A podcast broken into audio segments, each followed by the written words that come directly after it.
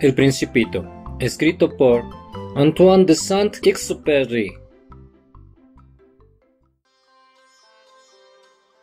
A Leon Wert. Pido perdón a los niños por haber dedicado este libro a una persona mayor. Tengo una muy seria disculpa. Esta persona mayor es el mejor amigo que tengo en todo el mundo. Tengo otra disculpa. Esta persona mayor es capaz de comprender todo, hasta los libros para niños. Y tengo aún una tercera disculpa. Esta persona mayor vive en Francia donde siente hambre, frío y tiene una gran necesidad de ser consolada. Mas si todas estas disculpas no fueran suficientes, quiero entonces dedicar este libro al niño que fue en otro tiempo esta persona mayor. Todas las personas mayores han comenzado por ser niños, aunque pocos la recuerden. Corrijo entonces mi dedicatoria. A Leon Ware, cuando era niño.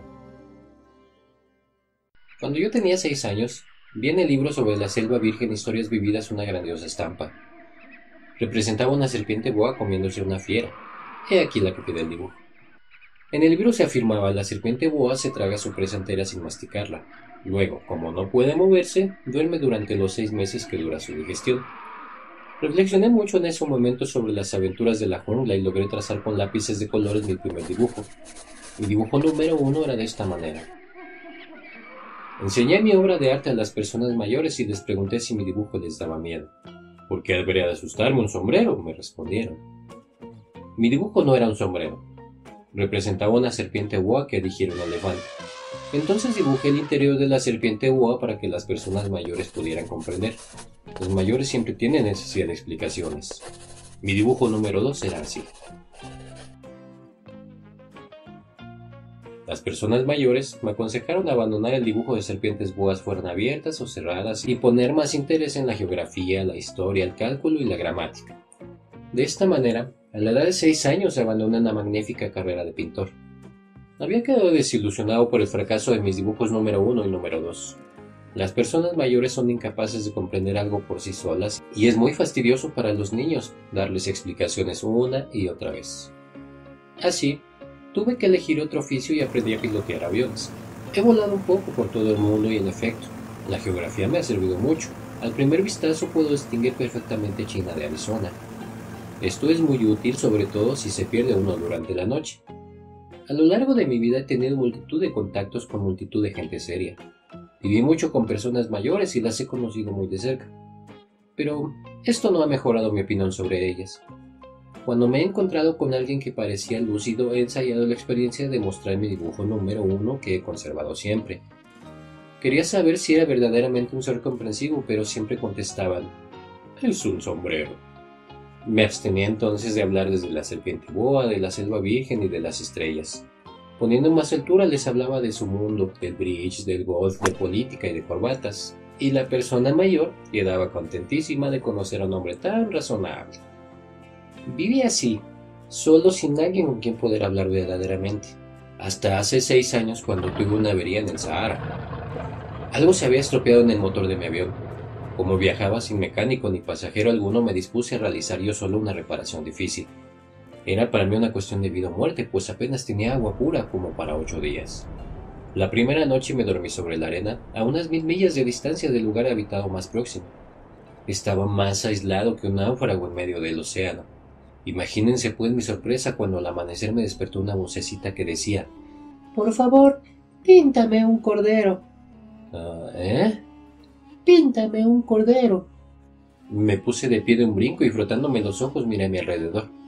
Descubrí un extraordinario muchachito que me observaba gravemente. Ahí tienen el mejor retrato que más tarde logré hacer de él, aunque reconozco que mi dibujo no era tan encantador como el original. Ah, la culpa no es mía. Las personas mayores me desanimaron de mi carrera de pintor a la edad de 6 años, cuando solo había aprendido a dibujar boas cerradas y boas abiertas. Miré fascinado aquella aparición.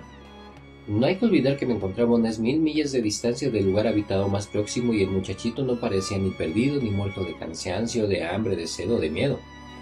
No tenía la apariencia de un niño perdido en el desierto a mil millas de distancia del lugar habitado más próximo. Cuando logré por fin poder hablar, pregunté, ¿pero ¿Qué haces tú aquí? Y él repitió suave y lentamente como algo muy importante. Por favor, píntame un cordero. Cuando el misterio es tan impresionante, uno no se atreve a contravenir, Por absurdo que aquello pareciera a mil millas de distancia de algún lugar habitado y en peligro de muerte, saqué del bolsillo una hoja de papel y una pluma fuente. Recordé que yo había estudiado geografía, historia, cálculo y gramática y le dije al muchachito algo malhumorado que no sabía dibujar. No importa, píntame un cordero. Como nunca había dibujado un cordero, repetí uno de los dos únicos dibujos que era capaz de realizar, el de la boa cerrada, y quedé absorto al oírle decir No, no, no quiero un elefante dentro de una serpiente. La serpiente es muy peligrosa y el elefante ocupa mucho sitio. En mi tierra todo es muy pequeñito. Necesito un cordero. Por favor, píntame un cordero. Dibujé un cordero. Lo miró atento y dijo Está muy enfermo. Por favor, haz otro. Volví a dibujar. Mi amigo sonrió gentilmente con indulgencia y dijo ¿Ves? Esto no es un cordero, es un carnero. Tiene cuernos. Realicé nuevamente otro dibujo y también fue rechazado como los anteriores. Es demasiado viejo. Quiero un cordero que viva mucho tiempo. Ya impaciente y deseoso de comenzar a desmontar el motor, tracé rápidamente ese dibujo, se lo enseñé y dije, Esta es la caja. El cordero que quieres está dentro. Me sorprendí al ver iluminado el rostro de mi joven juez. ¡Wow! Es exactamente como yo lo quería. ¿Crees que se necesite mucha hierba para este cordero? ¿Por qué? Porque en mi tierra todo es muy pequeño. Será suficiente. El corderito que te he dado también es pequeño. Se inclinó hacia el dibujo y exclamó. Bueno, no tanto. Ah, se ha quedado dormido.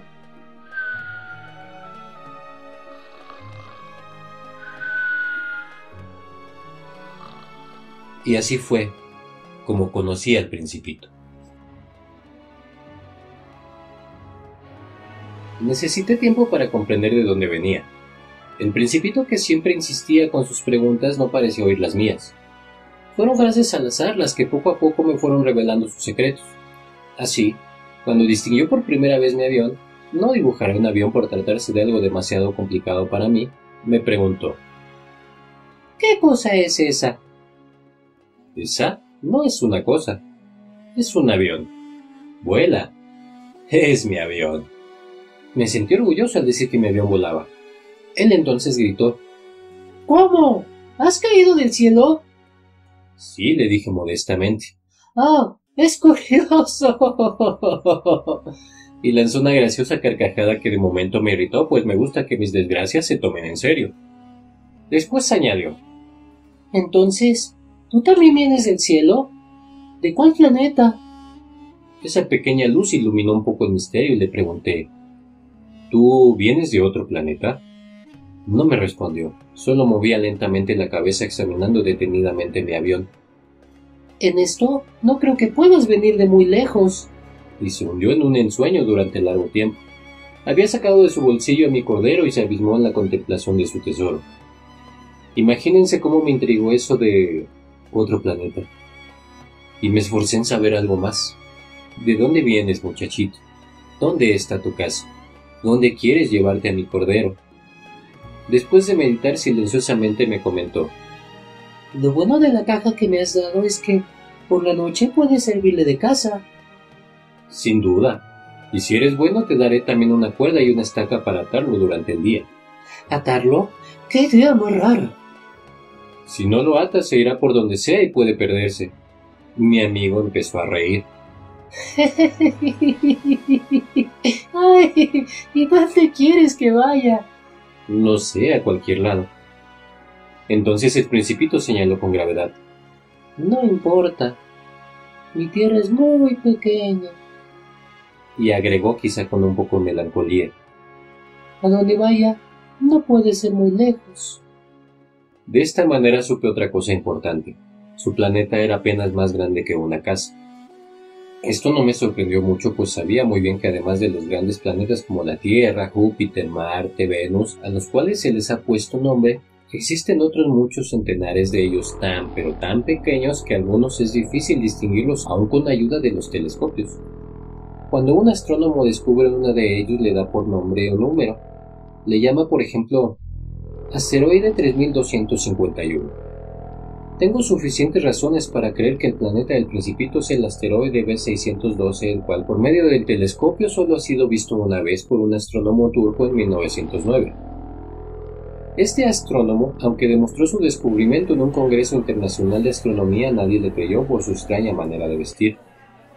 Las personas mayores son así.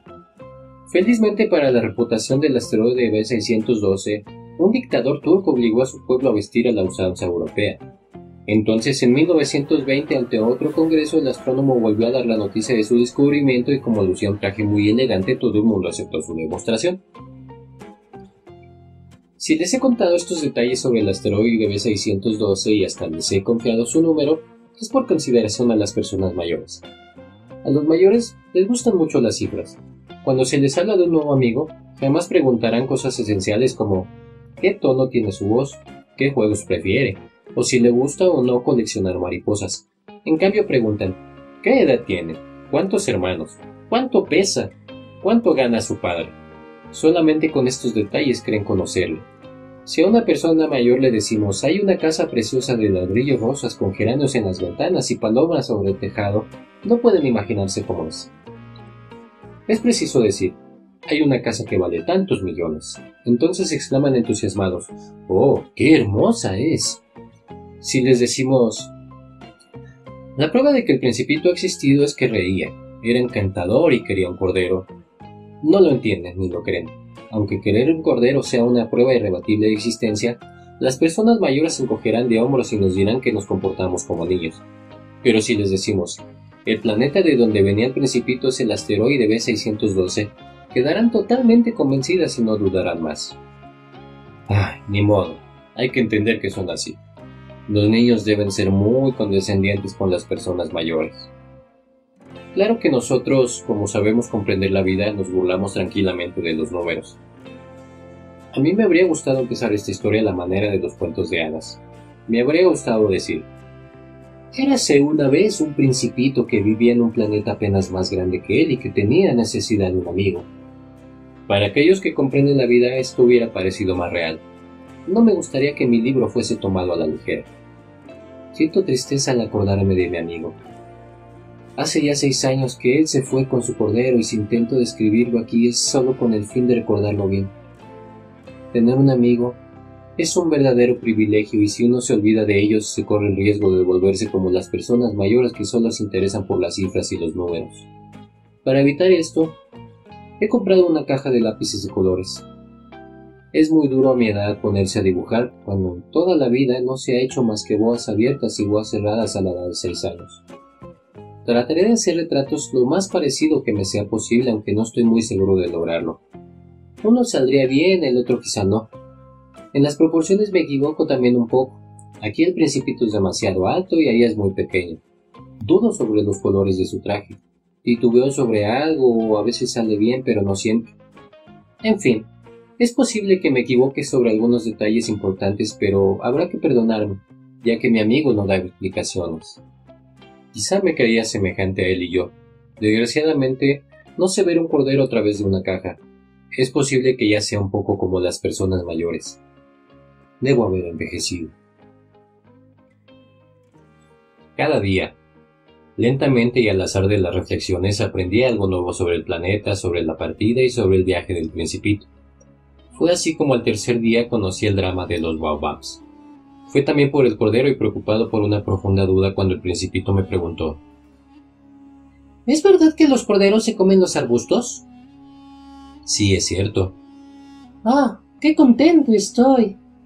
No comprendí qué importancia tenía para él que los corderos se comieran los arbustos, pero el principito añadió Entonces se comen también los baobabs. Le hice comprender que los baobabs no son arbustos, sino árboles tan grandes como iglesias que incluso llevando todo un rebaño de elefantes no lograría acabar con un solo baobab. Esto del rebaño de elefantes hizo reír mucho al principito.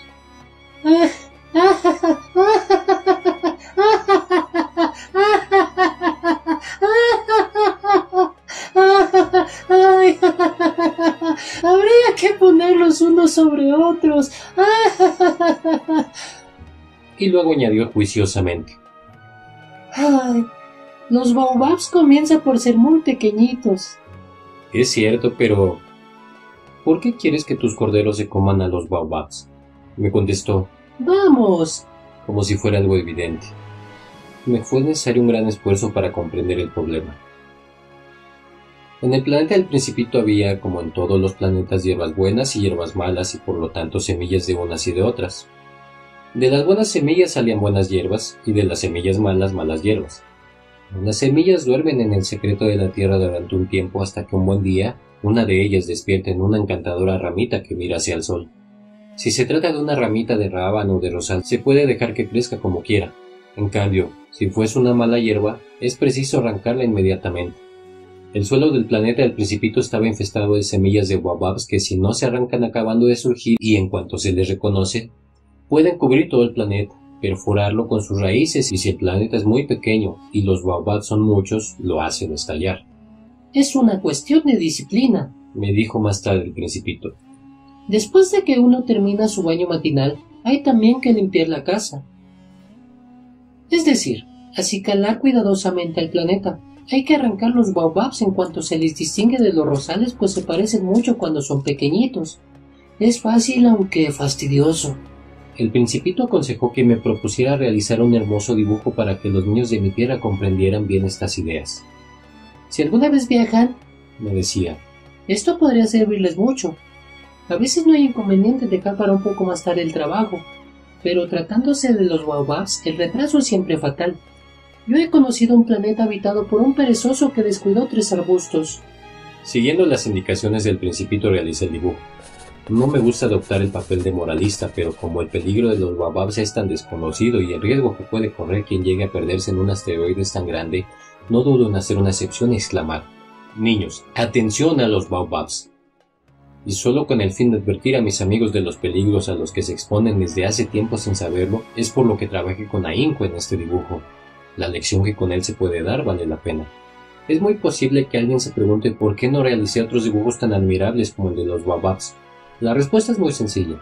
Cuando dibujé a los baobabs estaba animado por un sentimiento de urgencia. Ay, mi pequeño amigo. ¿Cómo he ido comprendiendo lentamente tu vida melancólica? Durante mucho tiempo tu única distracción fue observar la dulzura de los atardeceres. Esto lo supe el cuarto día cuando me dijiste, Me gustan mucho las puestas del sol. Vamos a ver una. hay que esperar Esperar que... que el sol se ponga. Primero te sorprendiste. Después te reíste de ti mismo y dijiste, Siempre creo que estoy en mi tierra. Aquí, todos sabemos que cuando es mediodía en Estados Unidos, en Francia se está poniendo el sol. Sería necesario trasladarse a Francia en un minuto para poder verlo, pero desgraciadamente Francia está muy lejos. En cambio, en tu pequeño planeta, bastaba arrastrar la silla un poco para observar una maravillosa puesta de sol cada vez que lo deseabas. Un día vi ponerse el sol 43 veces. Y un poco más tarde añadiste, ¿Sabes? Cuando uno está demasiado triste es bueno ver las puestas del sol. ese día estabas muy triste, ¿verdad? Pero el principito no respondió. Al quinto día y también en relación con el cordero me fue posible revelar otro secreto de la vida del principito. Me preguntó como fruto de un problema largo y silenciosamente meditado. Si un cordero come arbustos, se comerá también las flores, ¿no? Un cordero se come todo lo que encuentra. ¿Aún las flores que tienen espinas? Sí, también las que tienen espinas. Entonces, ¿para qué le sirven las espinas? Confieso que yo no lo sabía. Estaba muy ocupado tratando de arreglar el motor ya que el desperfecto parecía muy grave. Además el agua se agotaba y todo esto me hacía temer lo peor. ¿Para qué sirven las espinas? El principito no permitía nunca que se dejara sin respuesta alguna de sus preguntas. Irritado por la gravedad del arreglo de mi avión, le respondí lo primero que se me ocurrió para salir del paso. Las espinas no sirven para nada, son pura maldad de las flores. Oh, Y después de un silencio me dijo resentido. No te creo. Las flores son débiles, son ingenuas, se defienden como pueden y las espinas son su defensa. No le respondí nada. En ese instante me decía, si esto continúa resistiendo, no sé qué más hacer. El principito interrumpió de nuevo mis reflexiones. ¿Tú, tú crees que las flores... No, no creo nada. Te he respondido cualquier cosa para que te calles y pueda yo ocuparme de cosas serias. Se quedó absorto. ¿De cosas serias? Me miraba con el martillo en la mano, los dedos negros por la grasa y con medio cuerpo dentro de algo que le parecía muy feo. Hablas como las personas mayores. Me avergonzó mucho e implacable añadió. Todo lo confundes, todo lo mezclas. Él estaba verdaderamente irritado, sacudía la cabeza, agitando al viento sus cabellos dorados. Conozco un planeta donde vive el señor muy colorado que nunca ha respirado una flor, nunca ha observado una estrella, nunca ha querido a nadie, nunca ha hecho otra cosa que sumar y restar, y todo el día repite como tú, soy un hombre serio, soy un hombre serio, y esto le llena de orgullo, pero eso, eso no es un hombre, es un hongo. ¿Un qué? Un hongo. El principito estaba pálido por el disgusto. Hace millones de años que las flores fabrican espinas, hace millones de años que los corderos se comen las flores, y no es serio intentar comprender por qué las flores hacen tanto esfuerzo en fabricar sus espinas si éstas no van a servirles para defenderse. ¿Es que no es importante la guerra entre los corderos y las flores? ¿No es esto mucho más serio y mucho más importante que las somas del señor gordo y colorado? Y... y sí, Sí, yo conozco una flor única que solo existe en mi planeta y sé que un corderillo puede destruirla sin siquiera darse cuenta. ¿Es que esto no es importante? Enrojeció aún más y prosiguió. Si alguien ama una flor de la que solo existe un ejemplar entre millones y millones de estrellas, es suficiente mirar al cielo para ser feliz, pues puede decir satisfecho, mi flor está allí, en alguna parte. Pero si el cordero se la come, será tan doloroso como si de pronto todas las estrellas se apagaran ¿Y esto? ¿Y esto tampoco es importante?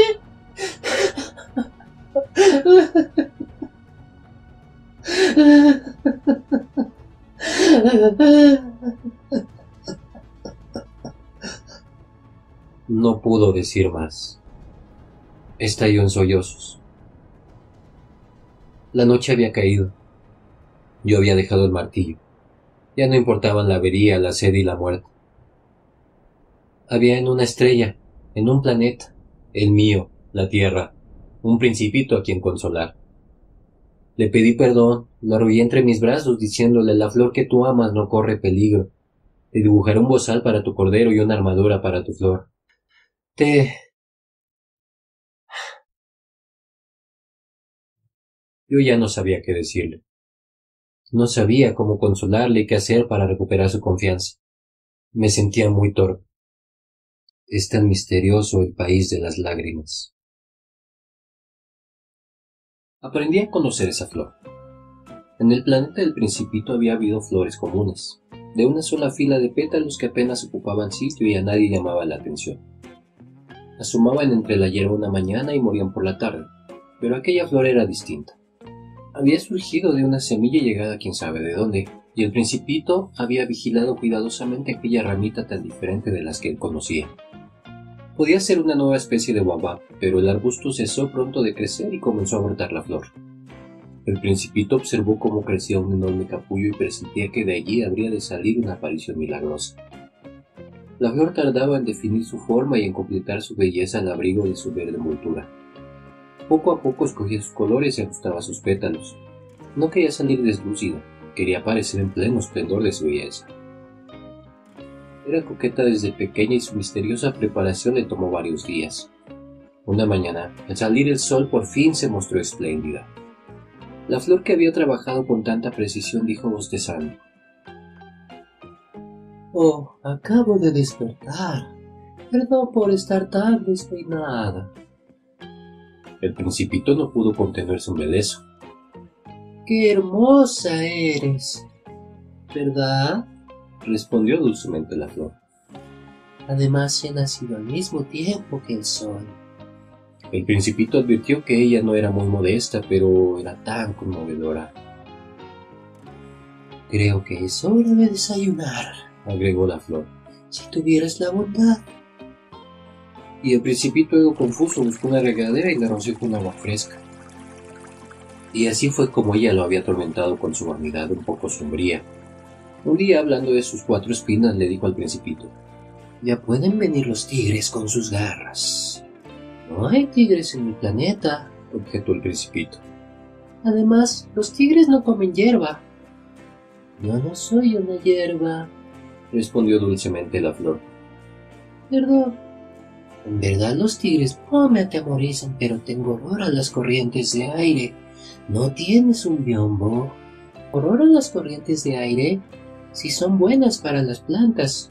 Pensó el principito. Esta flor es muy complicada. ¿Y por la noche podrás protegerme con un capelo? Hace mucho frío en tu tierra. Es más cómodo allá de donde vengo. Pero recordó que había llegado como semilla y que era del todo evidente que no podía conocer otros mundos. Y entonces disimuladamente tosió dos o tres veces para atraer la simpatía del principito. ¿Y el biombo?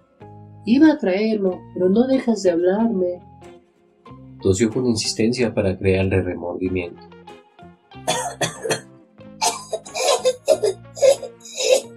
Así, a pesar de la buena voluntad de su amor, el principito llegó a dudar de ella. Había puesto demasiada atención a palabras sin importancia y se sentía desdichado.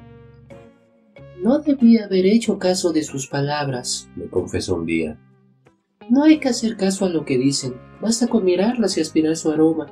Mi flor perfumaba mi planeta y, en ese entonces, no bastó para complacerme. Aquella historia de garras y tigres que tanto me molestó al principio terminó por enternecerme y me confió aún más. No supe comprender nada entonces. Debí juzgarla por sus actos y no por sus palabras. Ella perfumaba e iluminaba mi vida. No debía haber huido. No supe reconocer la ternura detrás de sus pobres astucias. Son tan contradictorias las flores. Y yo era demasiado joven para saber amarla. Creo que el principito aprovechó la migración de unos pájaros silvestres para evadirse y comenzar su viaje. La mañana de la partida arregló muy bien su planeta. Desoyunó cuidadosamente sus dos volcanes en actividad sobre los cuales calentaba su desayuno por las mañanas. Tenía además un volcán extinguido. Desollinó también este, pues, como él decía, nunca se sabe. Si los volcanes se desollinan bien, arden sin erupciones suavemente como el fuego de nuestras chimeneas. Pero los hombres somos demasiado pequeños para desollinar nuestros volcanes y por eso nos causan tantos disgustos. El principito arrancó con tristeza los últimos brotes de baobabs Creía no volver jamás. Sus trabajos habituales le parecían muy agradables y cuando regó por última vez la flor y se dispuso a ponerla al abrigo de la campana, sintió ganas de llorar. Adiós, le dijo a la flor, pero ella no respondió. Adiós, repitió el principito. La flor tosió que no estaba resfriada y al fin dijo, He sido una tonta. Perdóname y procura ser feliz. Le desconcertó la ausencia de reproches y quedó con el biombo en la mano sin comprender esa tranquila mansedumbre. Sí, yo te quiero, dijo la flor. Si no te has dado cuenta, la culpa ha sido mía, pero eso ahora no tiene importancia. Y tú, tú has sido tan tonto como yo. Procura ser feliz y deja el biombo. No lo necesito. Pero... El viento ya no estoy tan resfriada y el aire fresco de la noche me hará bien. Soy una flor. Y los animales... Será necesario soportar la molestia de dos o tres orugas. Sí quiero conocer las mariposas. Creo que son muy hermosas. Ellas me visitarán. Tú estarás muy lejos. Y en cuanto a las fieras, yo no les temo. Tengo mis garras. Y mostraba ingenuamente sus cuatro espinas. Luego añadió y no prolongues más tu despedida. Has decidido irte. Hazlo de una vez. La flor que era orgullosa no quería que la viese llorar. Se encontraba en la región de los asteroides 325, 326, 327, 328, 329 y 330. Comenzó a visitarlos para instruirse y ocuparse en algo al mismo tiempo. El primero estaba habitado por un rey que vestía ropas púrpura adornadas con piel de armiño. Estaba sentado sobre un trono sencillo y sin embargo majestuoso. ¡Oh! exclamó el rey al ver al principito. Aquí tenemos a un súbdito. Y el principito se preguntó. ¿Cómo es que puede reconocerme si nunca me ha visto? No sabía que para los reyes todos los hombres son súbditos. Acércate para que te vea mejor, le dijo el rey orgulloso de ser por fin el rey de alguien. El principito buscó dónde sentarse, pero el planeta estaba casi cubierto por el magnífico manto. Se quedó entonces de pie y como estaba muy fatigado, bostezó.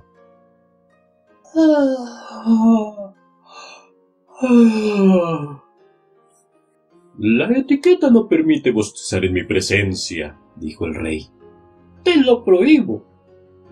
No he podido evitarlo, respondió el principito muy confuso. He realizado un viaje muy largo y no he dormido. Entonces, dijo el rey, te ordeno que bosteces. Hace años que no veo bostezar a nadie. Los bostezos pueden despertarme mucha curiosidad. Vamos, bosteza otra vez. Te lo ordeno. Eh, ya no puedo, me he cohibido, dijo el principito ruborizado. Hmm, respondió el rey. Bueno, te ordeno que tan pronto bosteces como que no bosteces. Tartamudeaba un poco y parecía inquieto, pues el rey exigía que su autoridad fuese respetada y no toleraba la desobediencia. Era un monarca absoluto, pero a pesar de eso era muy bueno y siempre daba órdenes razonables. Si ordeno, decía, si ordeno a un general transformarse en un ave marina y el general no me obedeciese, la culpa no sería del general sino mía. ¿Puedo sentarme? preguntó tímidamente el principito. Te ordeno sentarte, respondió el rey recogiendo majestuosamente su manto de armiño. El principito estaba sorprendido. Aquel planeta era tan pequeño que no se explicaba sobre quién podría reinar. Señor, le dijo, perdóneme si le pregunto. Te ordeno interrogarme, se apresuró a decir el rey. Señor, ¿sobre qué ejerce su poder? Mm, sobre todo, contestó el rey con gran naturalidad. ¿Sobre todo?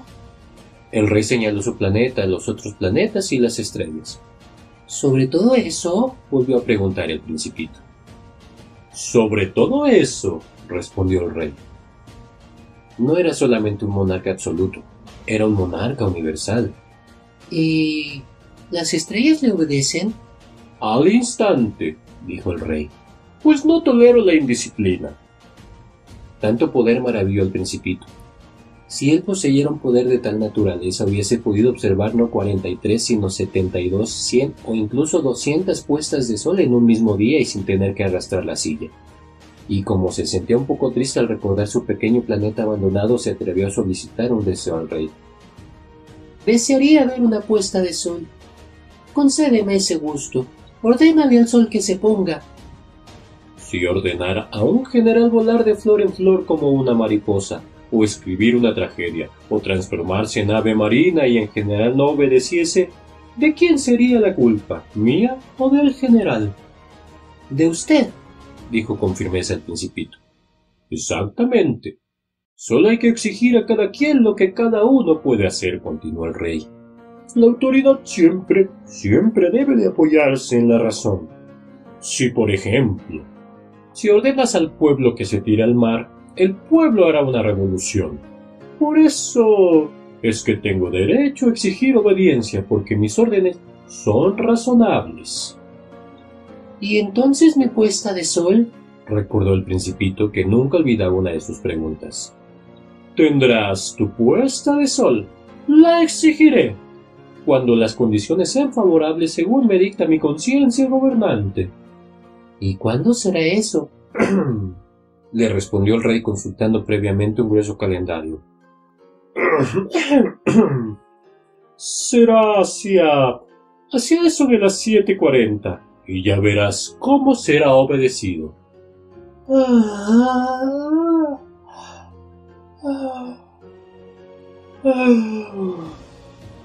El principito bostezó. Lamentaba su puesta de sol frustrada y como ya se estaba aburriendo un poco le dijo al rey. Ya no tengo nada más que hacer aquí. Me marcho. No te marches, respondió el rey que estaba muy orgulloso de tener un súbdito. No te vayas. Te nombro ministro. ¿Ministro de qué? De justicia. De justicia. Pero aquí no hay a quien juzgar. Uno nunca sabe, dijo el rey.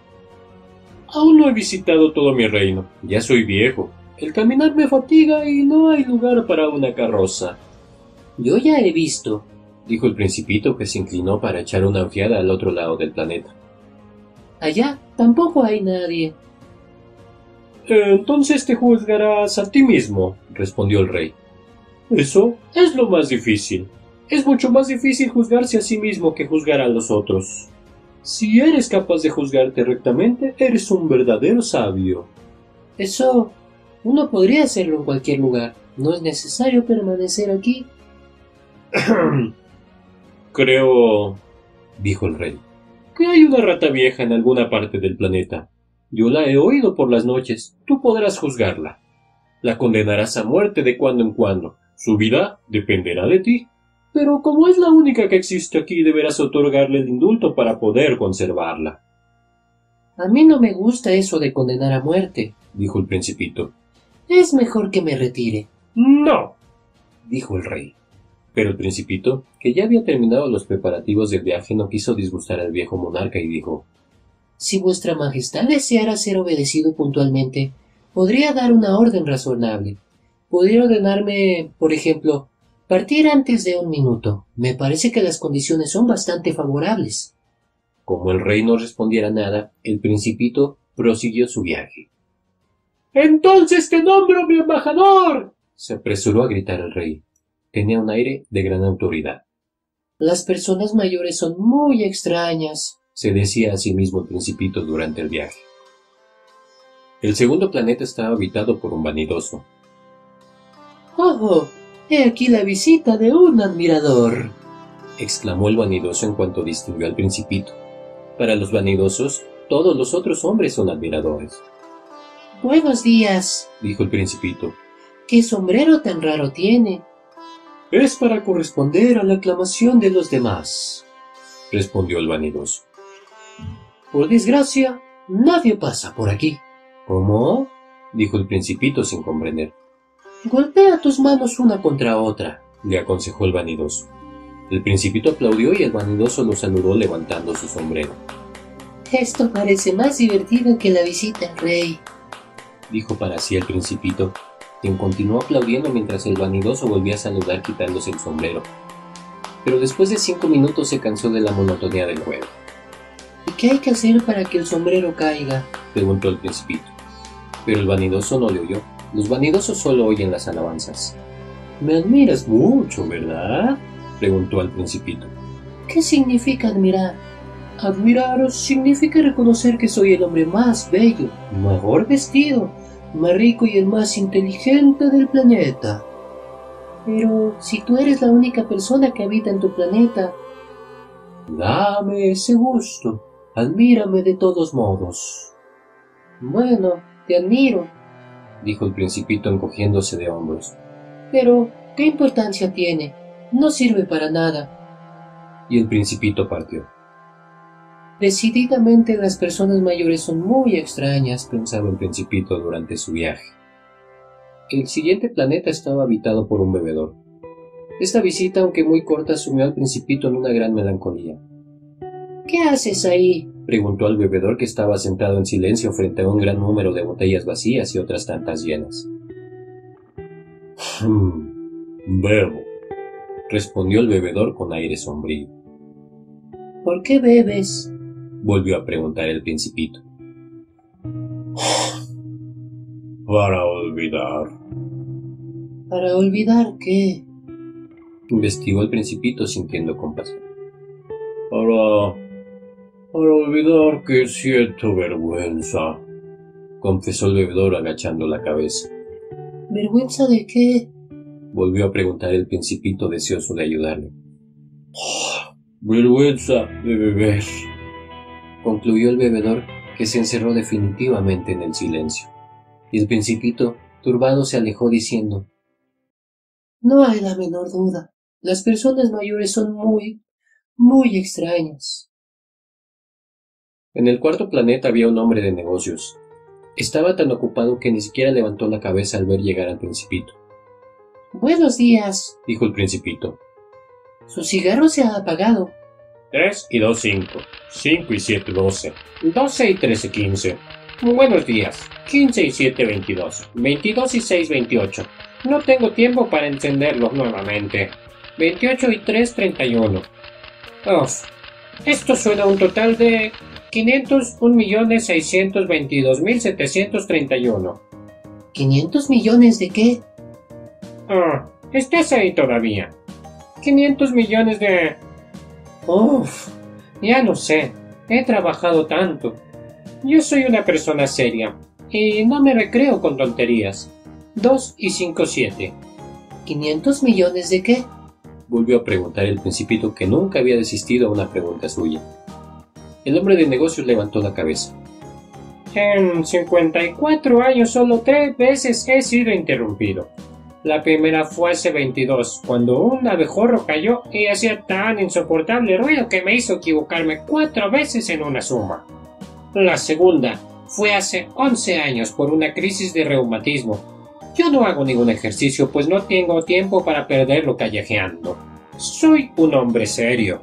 Y la tercera vez, la tercera vez es esta. Llevaba pues 501 millones. ¿Millones de qué? El hombre de negocios advirtió que no lo dejarían seguir en paz y contestó más malhumorado. Millones de esas cositas que algunas veces se ven en el cielo. ¿Moscas? No, cositas que brillan.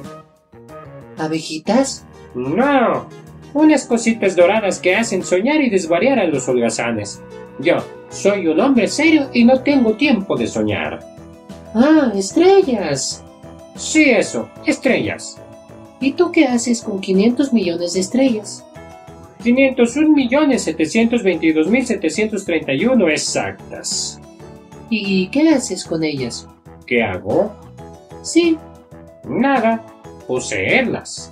¿posees a las estrellas? ¿Son tuyas? Sí. Pero yo he visto un rey que... Los reyes no poseen nada. Reinan solamente. Es muy diferente poseer que reinar. ¿Y de qué sirve poseer las estrellas? Me sirve para ser rico. ¿Y para qué sirve ser rico? Me sirve para poder comprar más estrellas si es que alguien las encuentra y las descubre. Ah, este razona poco más o menos como mi borracho. Se dijo para sí el principito. Sin embargo, siguió preguntando. ¿Y cómo es posible poseer las estrellas? ¿De quién son? Dijo esquivo el hombre de negocios. No sé. De nadie. Entonces, son mías, pues soy el primero en tener la ocurrencia. ¿Y eso es suficiente? Desde luego. Si te encuentras un diamante que nadie reclama, el diamante es tuyo. Si encontraras una isla que no es de nadie, formalizas la propiedad y es tuya. Si eres el primero en tener una idea y la haces patentar, es tuya. Las estrellas son mías. Las poseo puesto que nadie, antes que yo, soñó con poseerlas. Bien. Dijo el principito. ¿Y qué es lo que tú haces con ellas? Mm, las admiro. Las cuento y las recuento una y otra vez. Contestó el hombre de negocios. Es difícil, pero yo soy un hombre serio. El principito no estaba del todo satisfecho y continuó. Yo poseo una bufanda y puedo ponérmela alrededor del cuello. Y si poseo una flor, puedo cortarla y llevármela. Pero tú no puedes llevarte las estrellas. Eso no. Pero puedo depositarlas en un banco. ¿Qué quiere decir depositar? Quiero decir que escribo en un papelito el número exacto de mis estrellas y se guarda bajo llave. ¿Y eso es todo? Es suficiente. Esto es divertido. Pensó el principito. Es incluso bastante poético, pero no resulta ser serio. El principito tenía sobre las cosas serias ideas muy diferentes de las que suelen tener las personas mayores. Yo Dijo aún. tengo una flor a la que riego todos los días. Poseo también tres volcanes a los que desollino cada semana y también me ocupo del que está extinguido, pues uno nunca sabe lo que puede ocurrir.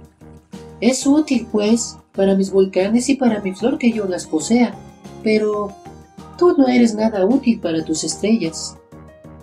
El hombre de negocios abrió la boca para defenderse, pero no encontró qué decir. El principito aprovechó y se fue. Decididamente las personas mayores son extrañísimas. Se dijo con sencillez el principito y continuó su viaje. El quinto planeta era muy curioso. Era el más pequeño de todos. Solo había lugar para un farol y el farolero. El principito no se explicaba para qué servía allí, en el cielo, en un planeta sin casa y sin población alguna, un farol y un farolero. Sin embargo, pensaba, Quizá este hombre es absurdo.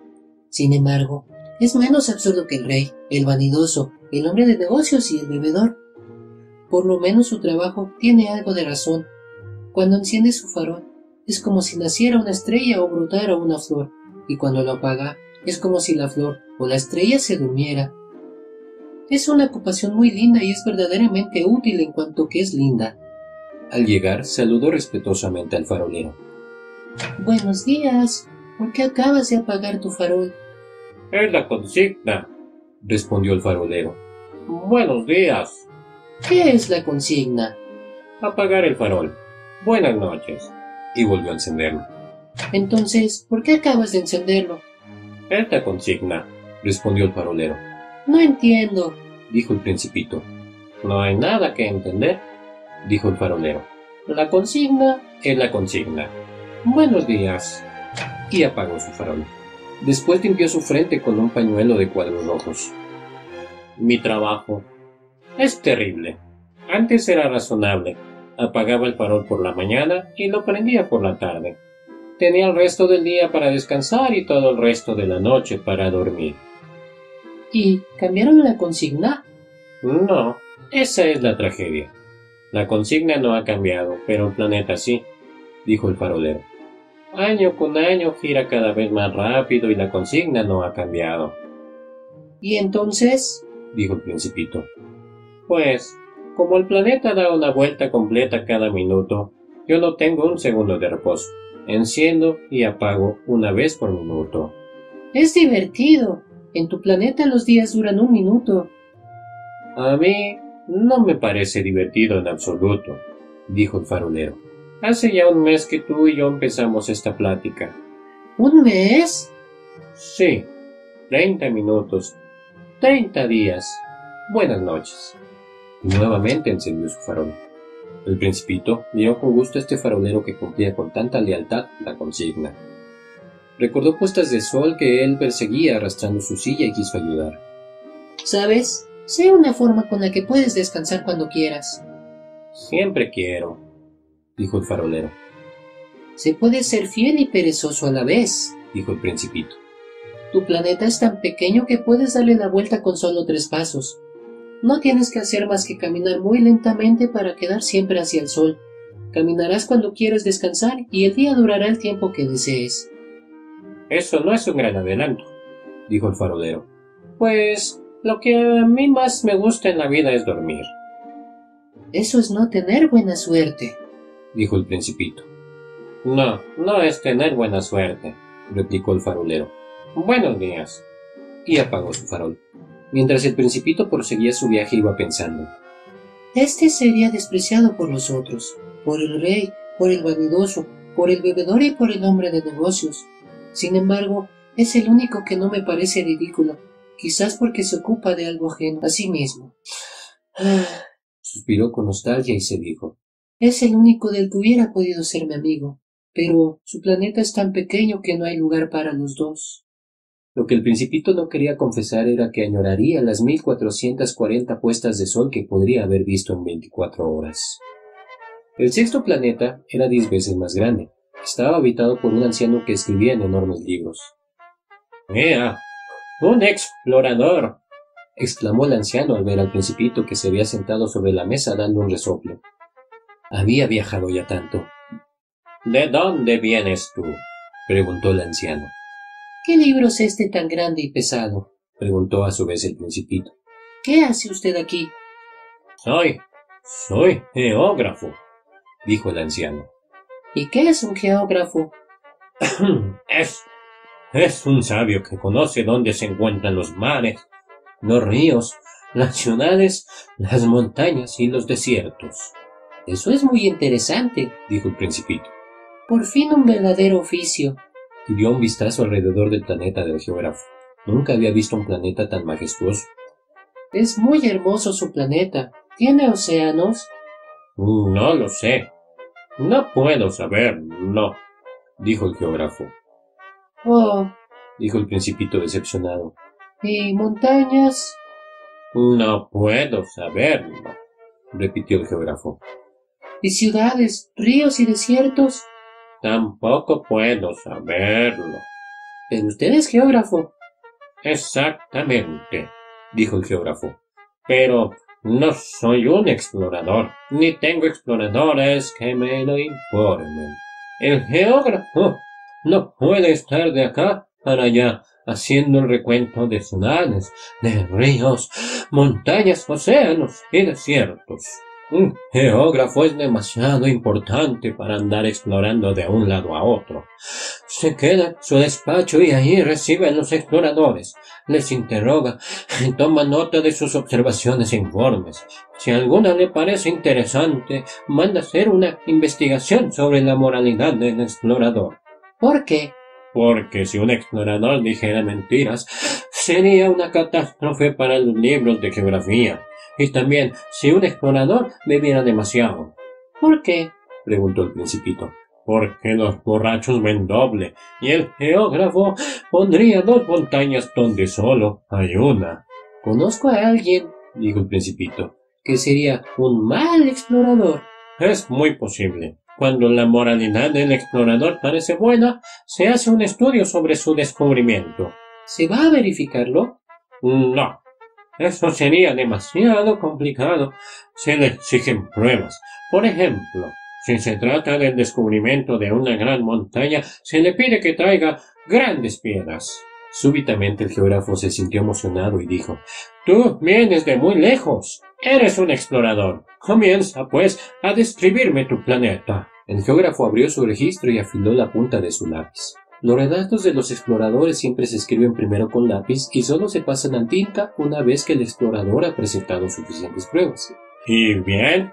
interrogó el geógrafo. Oh, mi planeta, dijo el principito. No es tan interesante. Todo es muy pequeño. Tengo tres volcanes, dos en actividad y uno extinguido. Pero uno nunca sabe. Nunca se sabe, dijo el geógrafo. Tengo. Tengo también una flor, de las flores no tomamos nota. ¿Por qué? Si son tan lindas. Porque las flores son efímeras. ¿Qué significa efímera?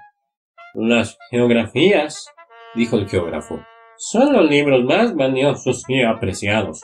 Nunca pasan de moda, ya que es muy raro que una montaña cambie de lugar o que un océano pierda su agua. Nosotros los geógrafos escribimos sobre cosas eternas.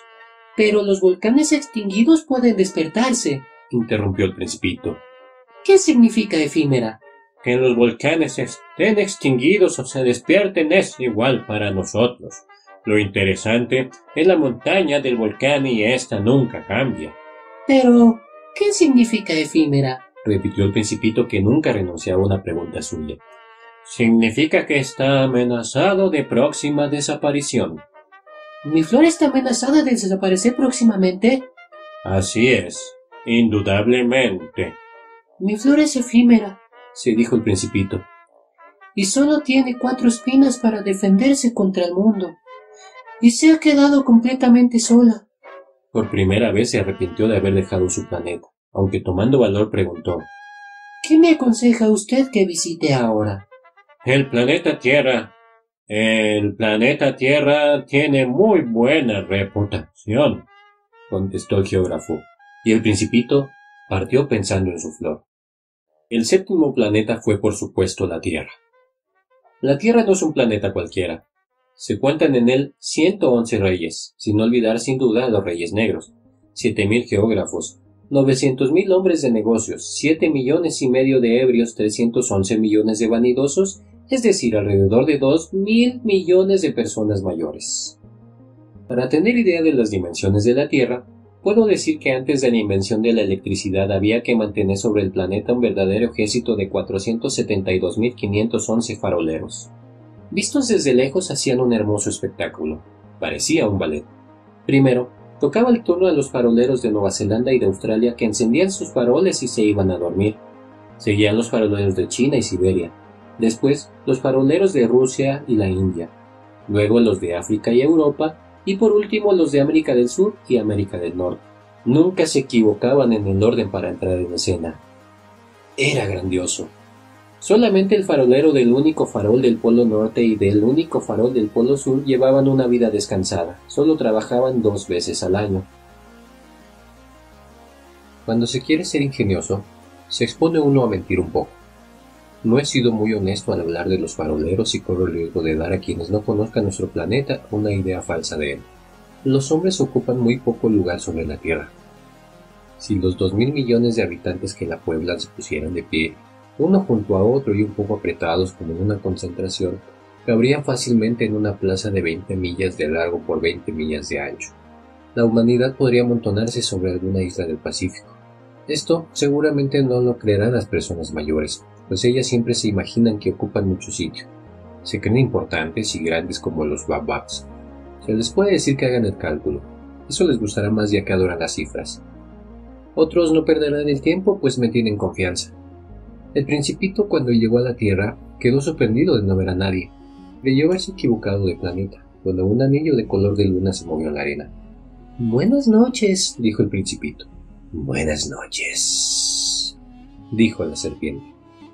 ¿Sobre qué planeta he caído? preguntó el principito. Sobre la Tierra en África, respondió la serpiente. Ah, ¿y no hay nadie sobre la Tierra? Esto es el desierto, y en los desiertos no hay nadie.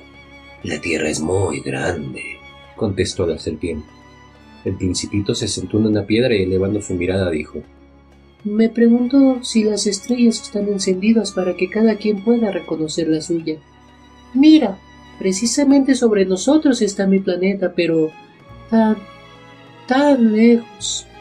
Es muy bella tu estrella, dijo la serpiente. ¿Y qué es lo que vienes a hacer por acá? Tengo problemas con una flor, dijo el principito. Ah. Y ambos callaron. Por fin, el principito rompió el silencio. ¿Se está así de solo en el desierto? ¿Dónde están los hombres? Entre los hombres también se está solo, afirmó la serpiente. El principito la miró largo rato y le dijo Eres un animal algo raro, delgado como un dedo. Pero soy más poderoso que el dedo de un rey, le interrumpió la serpiente. El principito sonrió y dijo No lo pareces, no tienes patas, no creo tan siquiera que puedas viajar. Puedo llevarte más lejos que un navío, dijo la serpiente y se enroscó alrededor del tobillo del principito como un brazalete. Al que yo toco, le hago regresar a la tierra de donde salió. Pero tú, tú eres puro y vienes de una estrella. El principito no respondió. Me das lástima, tan débil sobre esta tierra de granito. Si algún día llegas a extrañar tu planeta, yo puedo ayudarte. Puedo. Oh, te he comprendido muy bien, dijo el principito. Pero, ¿por qué hablas siempre con enigmas? Yo. Yo los. Los resuelvo todos. Dijo la serpiente y ambos guardaron silencio. El principito atravesó el desierto en el que solo encontró una flor de tres pétalos simple e insignificante. Buenos días, saludó el principito. Buenos días, contestó la flor. ¿Dónde están los hombres? preguntó cortésmente el principito. La flor que algún día vio pasar una caravana dijo ¿Los hombres? Me parece que no existen más que seis o siete. Los vi hace ya años y nunca se sabe dónde encontrarlos. Como no tienen raíces, el viento los pasea de un lado a otro. Debe ser molesto. Adiós entonces, dijo el principito. Adiós, dijo la flor. El principito escaló hasta la cima de una alta montaña.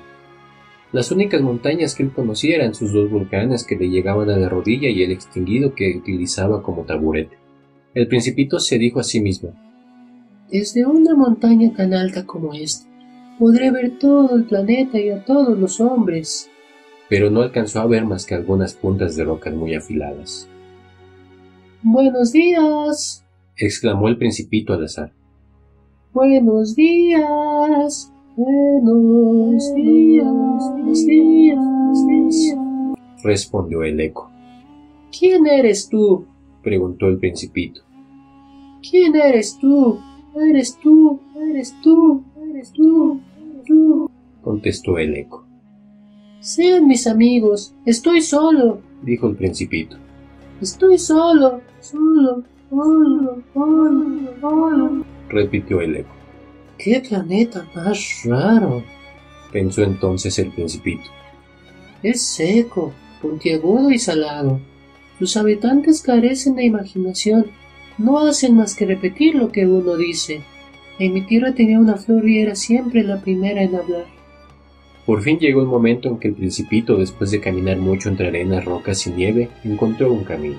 Y los caminos llevan siempre a la morada de los hombres.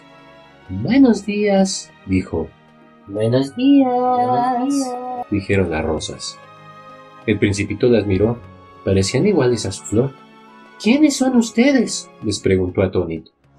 Somos de rosas. Respondieron estas. Ah, exclamó el principito, y se sintió muy triste. Su flor le había dicho que era la única de su especie en todo el universo. Ahora estaba ante más de cinco mil iguales y en el mismo jardín. Si ella viese esto, Se decía el principito. se sentiría humillada, tosería muchísimo y simularía morir para escapar del ridículo. Y yo tendría que fingirle cuidados, pues sería capaz de dejarse morir verdaderamente para humillarme a mí también. Y continuó diciéndose. Me creía rico con una flor única y resulta que solo tengo una rosa común. Eso y mis tres volcanes que apenas me llegan a la rodilla y uno de los cuales acaso está extinguido para siempre. Realmente no soy un gran príncipe. Y tirándose sobre la hierba, lloró. Entonces apareció el zorro. Buenos días. Dijo el zorro. Buenos días. Respondió cortésmente el principito y se volvió para ver quién hablaba, pero no descubrió a nadie. Estoy aquí, bajo el manzano. Dijo la voz. ¿Quién eres tú? Preguntó el principito. Qué bonito eres. Soy Un zorro, Ven a jugar conmigo. le propuso el principito. Estoy tan triste. No puedo jugar contigo. Dijo el zorro. No estoy domesticado. Oh, perdón. Dijo el principito. Pero después de una breve reflexión, añadió. ¿Qué significa domesticar? Tú no eres de aquí. Dijo el zorro. ¿Qué buscas? Busco a los hombres. Respondió. ¿Qué significa domesticar? Los hombres Dijo el zorro. tienen escopetas y cazan. Es muy molesto. Aunque también crían gallinas. Es lo único que les interesa.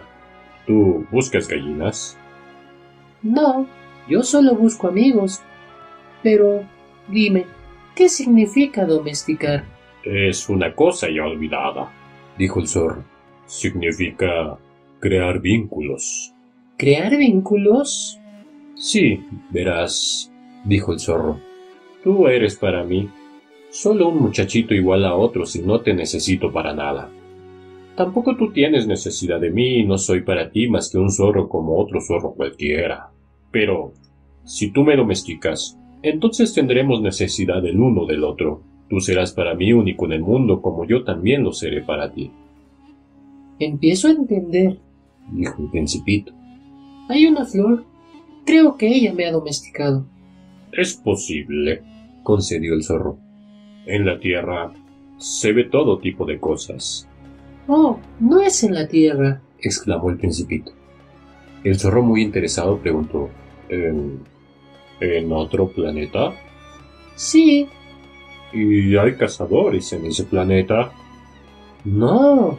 Oh, eso es muy interesante. ¿Y hay gallinas? No. Hmm, Nada es perfecto. dijo el zorro suspirando un tanto desilusionado. Y continuó. Mi vida es muy monótona. Cazo gallinas y los hombres me cazan a mí. Todas las gallinas son muy parecidas y todos los hombres se parecen entre sí. Así que como ves, me aburro constantemente. En cambio, Si tú me domesticas, mi vida se llenará de sol y conoceré el rumor de unos pasos diferentes a los de otros hombres. Estos me hacen esconder bajo la tierra. Los tuyos me llamarán fuera de la madriguera como una música. Además, mira... ¿Ves allá abajo los campos de trigo? Yo no como pan. Y por lo tanto el trigo no me significa algo. Es inútil para mí. Los trigales no me recuerdan nada y eso me pone triste. Sin embargo, tú tienes el cabello dorado como el trigo y cuando me hayas domesticado será maravilloso ver los trigales. Te recordaré y amaré el canto del viento sobre el trigo. Después, el zorro permaneció callado mirando un buen rato al principito. Por favor, domestícame, le dijo. Bien, quisiera hacerlo, respondió el principito.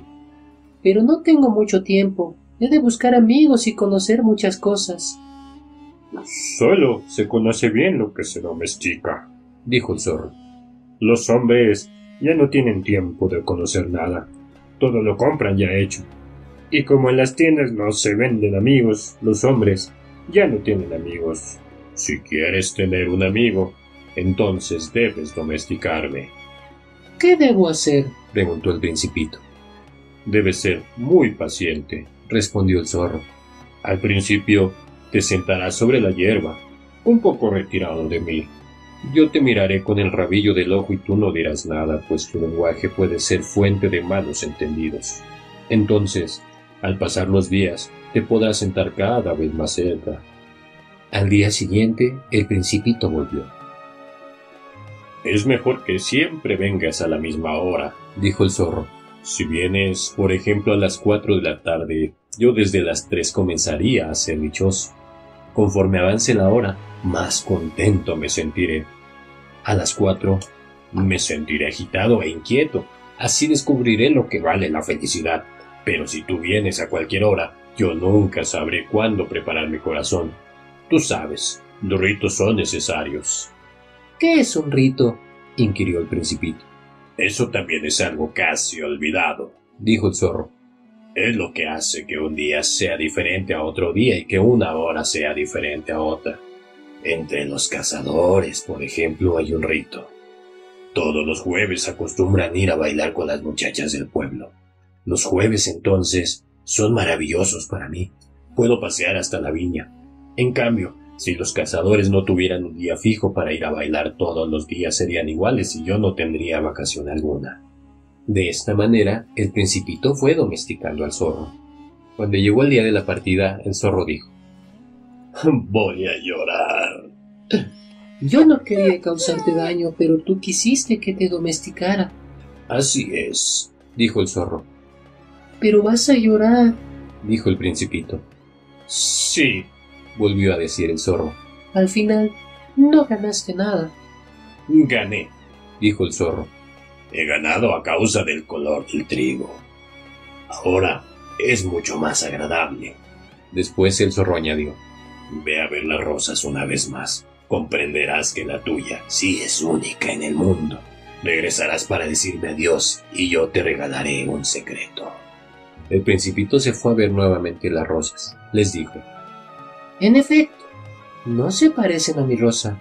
Ustedes todavía no son nada. Nadie las ha domesticado, ni ustedes han domesticado a nadie. Son como el zorro era antes, un zorro común y corriente que nada se diferenciaba de los otros cien mil zorros. Sin embargo, ahora él es el único en el mundo. Las rosas se sentían molestas oyendo al principito que continuó diciéndoles Son realmente muy bellas, pero están vacías. Nadie daría la vida por ustedes. Cualquiera puede creer que mi rosa es igual. No es así. Ella es más importante que todas ustedes juntas porque a ella he regado.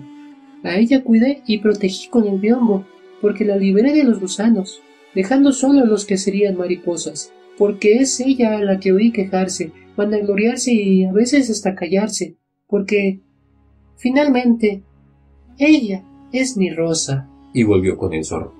Adiós, dijo el principito con tristeza. Adiós, dijo el zorro.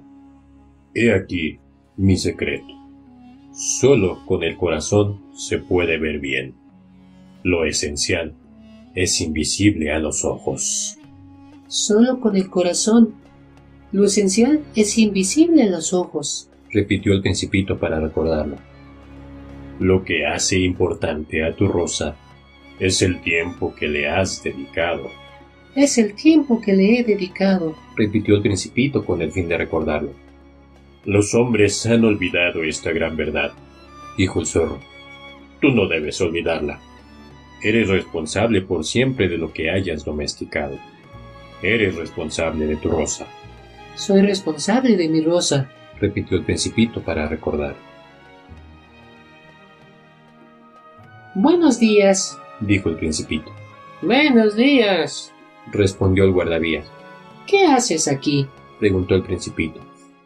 Cuento a los viajeros y los despacho en trenes que los llevan de un lado a otro.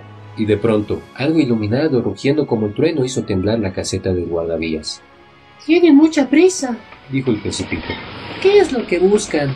Ni siquiera el conductor de la locomotora lo sabe, dijo el guardavías. Un segundo tren rápido iluminado rugió en sentido inverso. ¿Ya vuelven? preguntó el principito. No, son los mismos, contestó el guardavías. Es un cambio. ¿No se sentían contentos donde estaban? Nadie se siente contento en donde está, respondió el guardavías, y rugió el trueno de un tercer tren rápido iluminado. ¿Persiguen a los primeros viajeros? preguntó el principito. No persiguen absolutamente nada, dijo el guardavías. Duermen o bostezan allí adentro.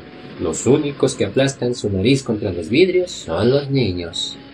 Solo los niños saben realmente lo que buscan, dijo el principito. Dedican su tiempo a su juguete o a una muñeca que viene a ser lo más importante para ellos.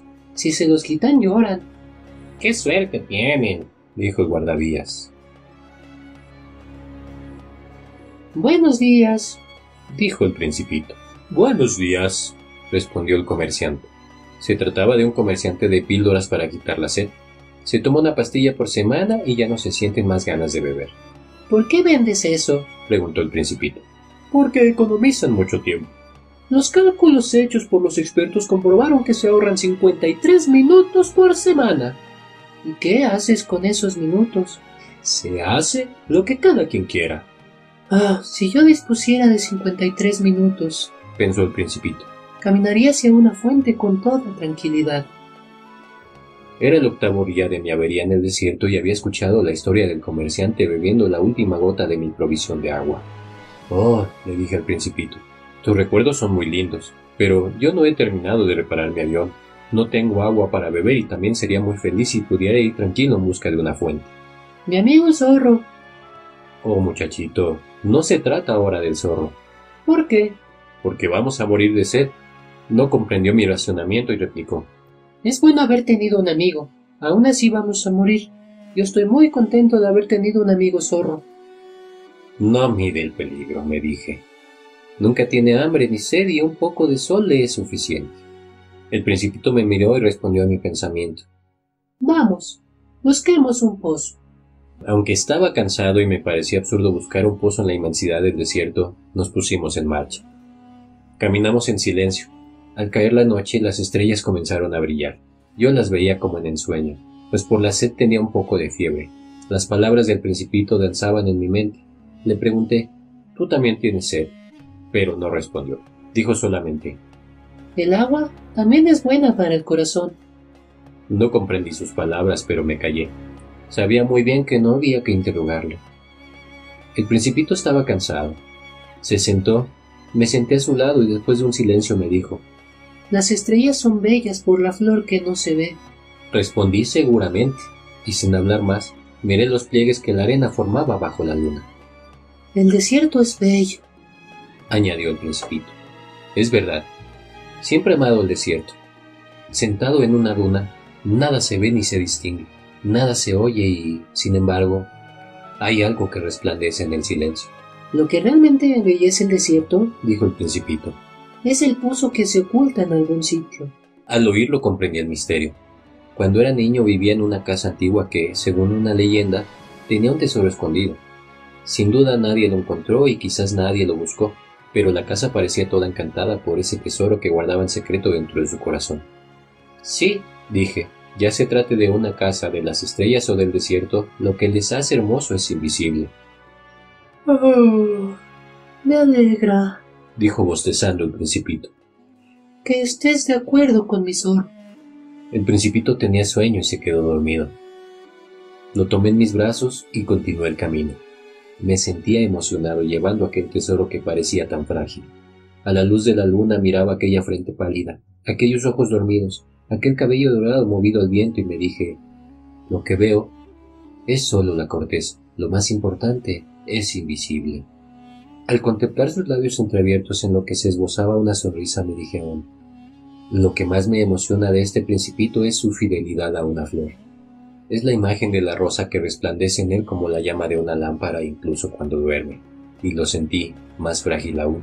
Pensé que las lámparas hay que protegerlas. Un viento fuerte puede apagarlas. Seguí caminando, y con la luz de la aurora descubrí el pozo. Los hombres Dijo el principito. se meten en los trenes pero no saben a dónde van, no saben qué quieren ni saben qué buscar. Y añadió. No vale la pena. El pozo al que habíamos llegado no se parecía nada a los pozos del Sahara, que son simples agujeros abiertos en la arena. Este parecía el pozo de un pueblo, aunque resulta que por allí no había ningún poblado y yo creía soñar. Es extraño, le dije al principito. Todo está ya listo. La polea, el balde y la cuerda. Ay, Él se rió, tocó la cuerda y la polea se movió. El sonido era parecido al de una vieja veleta que el viento no ha movido en mucho tiempo, ¿oyes? dijo el principito. Hemos despertado al pozo y ahora canta. No quería que el principito hiciera el menor esfuerzo y le dije, déjame hacerlo, es pesado para ti. Lentamente subí el cubo hasta el brocal. Lo asenté dejándolo firme en el borde. Aún oía el canto de la polea y en el agua se reflejaba el sol, Tengo sed de esta agua. dijo complacido el principito. Dame de beber. Entonces comprendí lo que él había buscado. Levanté el balde hasta sus labios. Bebió con los ojos cerrados. El espectáculo era bello como un día de fiesta. Aquella agua era algo más que un alimento. Había nacido del caminar bajo las estrellas, del canto de la polea, del esfuerzo de mis brazos. Era como un regalo para el corazón. Cuando yo era niño, las luces del árbol de Navidad, la música de la misa de medianoche, la dulzura de las sonrisas daban su resplandor al regalo de Navidad que recibía. ¿En tu tierra? Dijo el principito. Los hombres cultivan cinco mil rosas en un solo jardín y nunca encuentran lo que buscan. No la encuentran, le respondí. Sin embargo, lo que buscan podrían encontrarlo en una sola rosa o en un poco de agua. Sin duda, respondí, y el principito añadió. Pero los ojos no siempre saben ver. Hay que buscar con el corazón. Yo ya había bebido y no tenía sed. Me encontraba bien. La arena estaba color de miel. Yo gozaba con esa armonía hasta sentirme dichoso. Sin embargo, percibí algo que me inquietaba. Es necesario que cumplas tu promesa. Dijo dulcemente el principito que nuevamente se había sentado junto a mí. ¿Qué promesa? Ya sabes, el bozal para mi cordero. Soy responsable de mi flor. Saqué del bolsillo mis bosquejos. El principito los miró y con una sonrisa dijo, Tus baobabs parecen coles. Y tu zorro tiene orejas muy largas. Oh, le dije, y yo que estaba tan orgulloso de mis baobabs. Y volvió a reír. Eres injusto, muchachito. Yo no sabía dibujar más que boas cerradas y boas abiertas, Oh, dijo el principito volviendo a sonreír. todo está bien. Los niños lo comprenden todo. Bosquejé pues un bozal y al dárselo se me oprimió el corazón. Tú tienes proyectos que desconozco. Pero no me respondió. ¿Sabes? Me dijo, Mañana será el aniversario de mi llegada a la Tierra. y después de un silencio añadió, Caí muy cerca de aquí. y se sonrojó. Nuevamente, sin comprender por qué, sentí una gran tristeza y dije, entonces, ¿no paseabas casualmente por estos lugares hace ocho días cuando nuestro encuentro a mil millas de distancia del lugar habitado más próximo? ¿Volvías al lugar donde llegaste? ¿Por el aniversario? El principito se ruborizó una vez más y no contestó, pero cuando uno se sonroja la respuesta es sí. Ah, le dije. Temo, pero me interrumpió. Ahora debes volver a trabajar. Debes terminar de reparar tu avión. Ve y regresa mañana por la tarde. Te espero aquí. Pero yo seguía intranquilo. Recordaba las palabras del zorro. Si uno se deja domesticar, corre el riesgo de llorar un poco. Junto al pozo había un viejo y ruinoso muro de piedras. Cuando al siguiente día volví por la tarde, desde lejos vi al principito sentado ahí arriba. Oí que hablaba. ¿No te acuerdas? No es exactamente aquí. Alguien le respondió sin duda porque él replicó. Sí, sí, sí es el día, pero no es este el lugar exacto. Intrigado, proseguí mi marcha hacia el muro. No veía ni oía a nadie más. Sin embargo, el principito continuaba. Claro. Verás el comienzo de mis huellas sobre la arena. Solo tienes que esperarme ahí. Estaré por la noche. Estaba yo a unos veinte metros del muro y continuaba sin distinguir nada. El principito, después de un silencio, dijo aún ¿Tienes buen veneno? ¿Estás segura que no me hará sufrir mucho tiempo? Me detuve con el corazón acongojado siempre sin comprender. Ahora vete, dijo el principito. Quiero volver a bajarme. Entonces bajé la mirada al pie del muro e instintivamente di un brinco. Una serpiente amarilla, de esas que matan a una persona en pocos segundos, seguía en dirección al principito. Empecé a correr mientras sacaba mi revólver. La serpiente, al sentir el peligro, se deslizó suavemente por la arena y se escurrió entre las piedras con un ligero sonido metálico.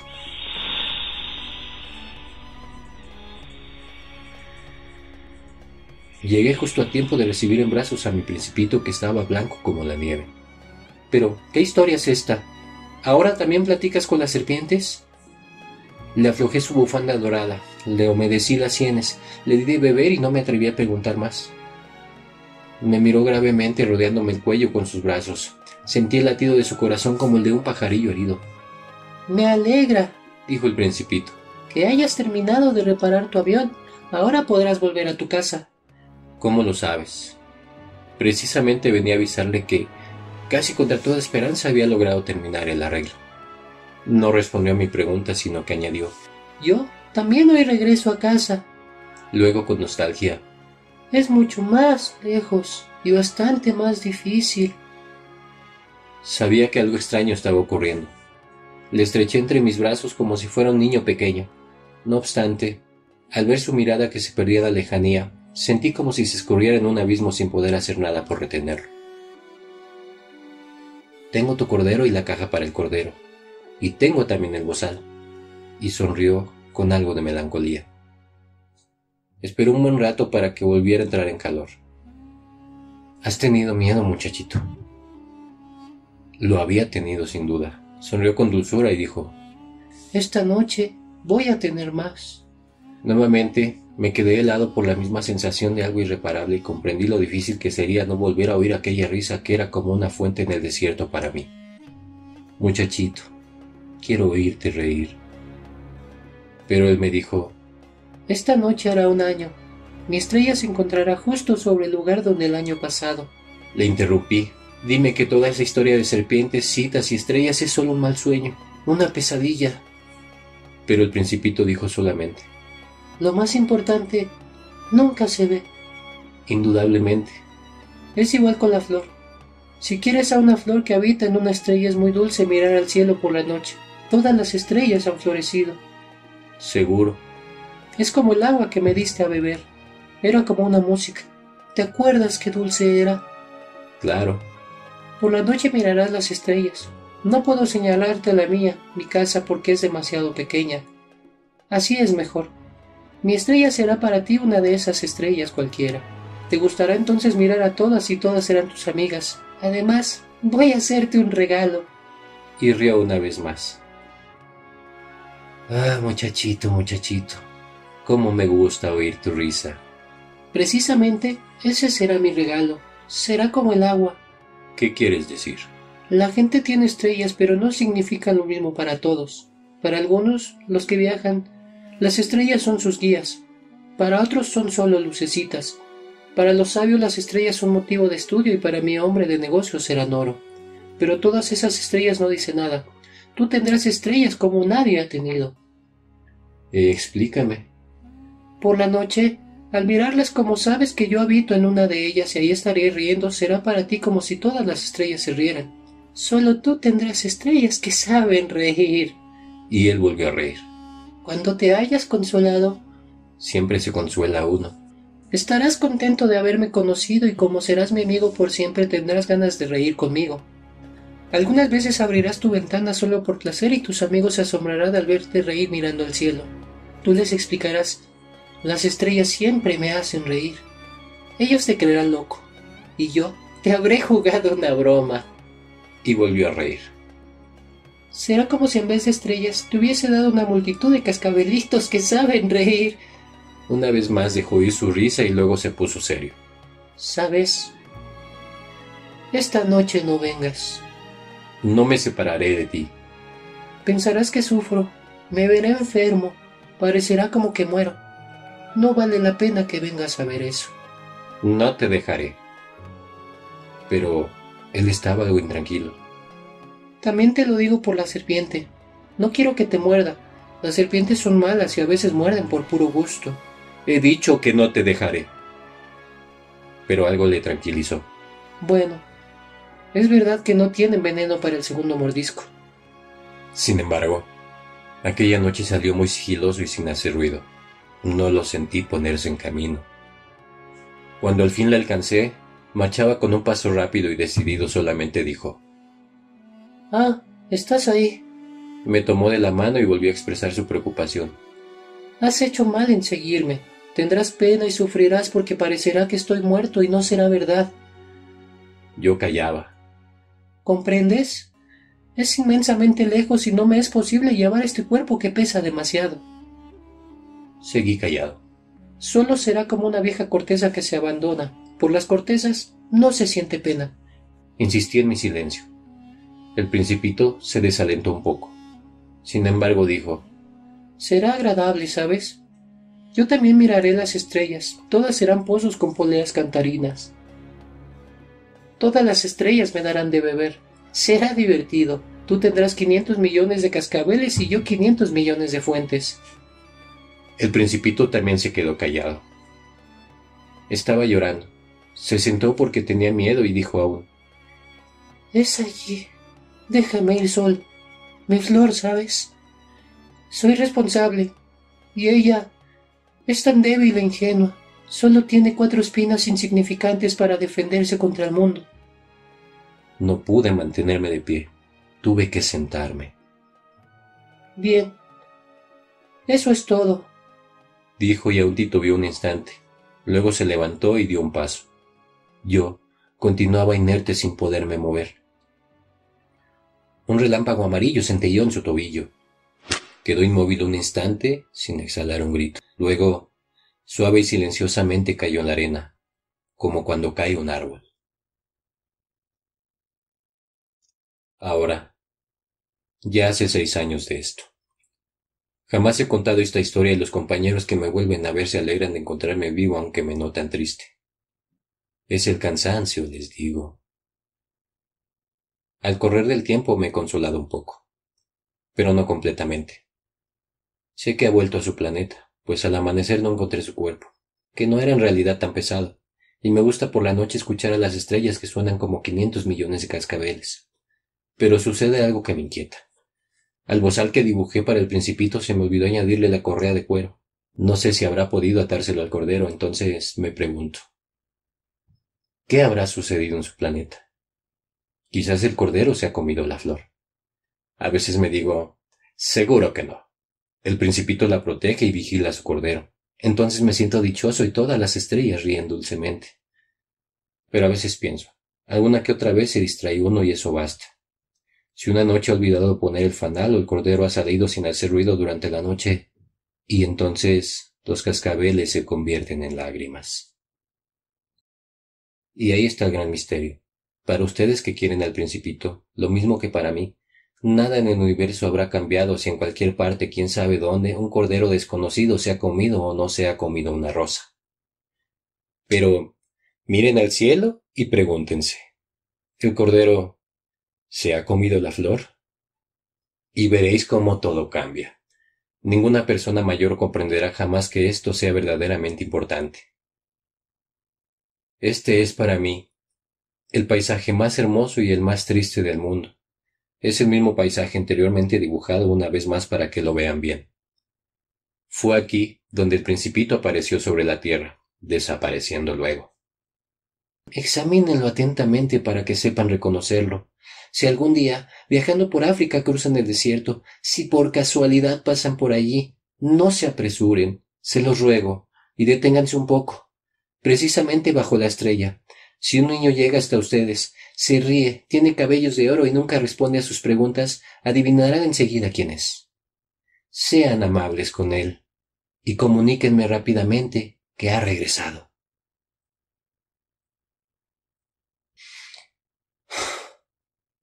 No me dejen tan triste.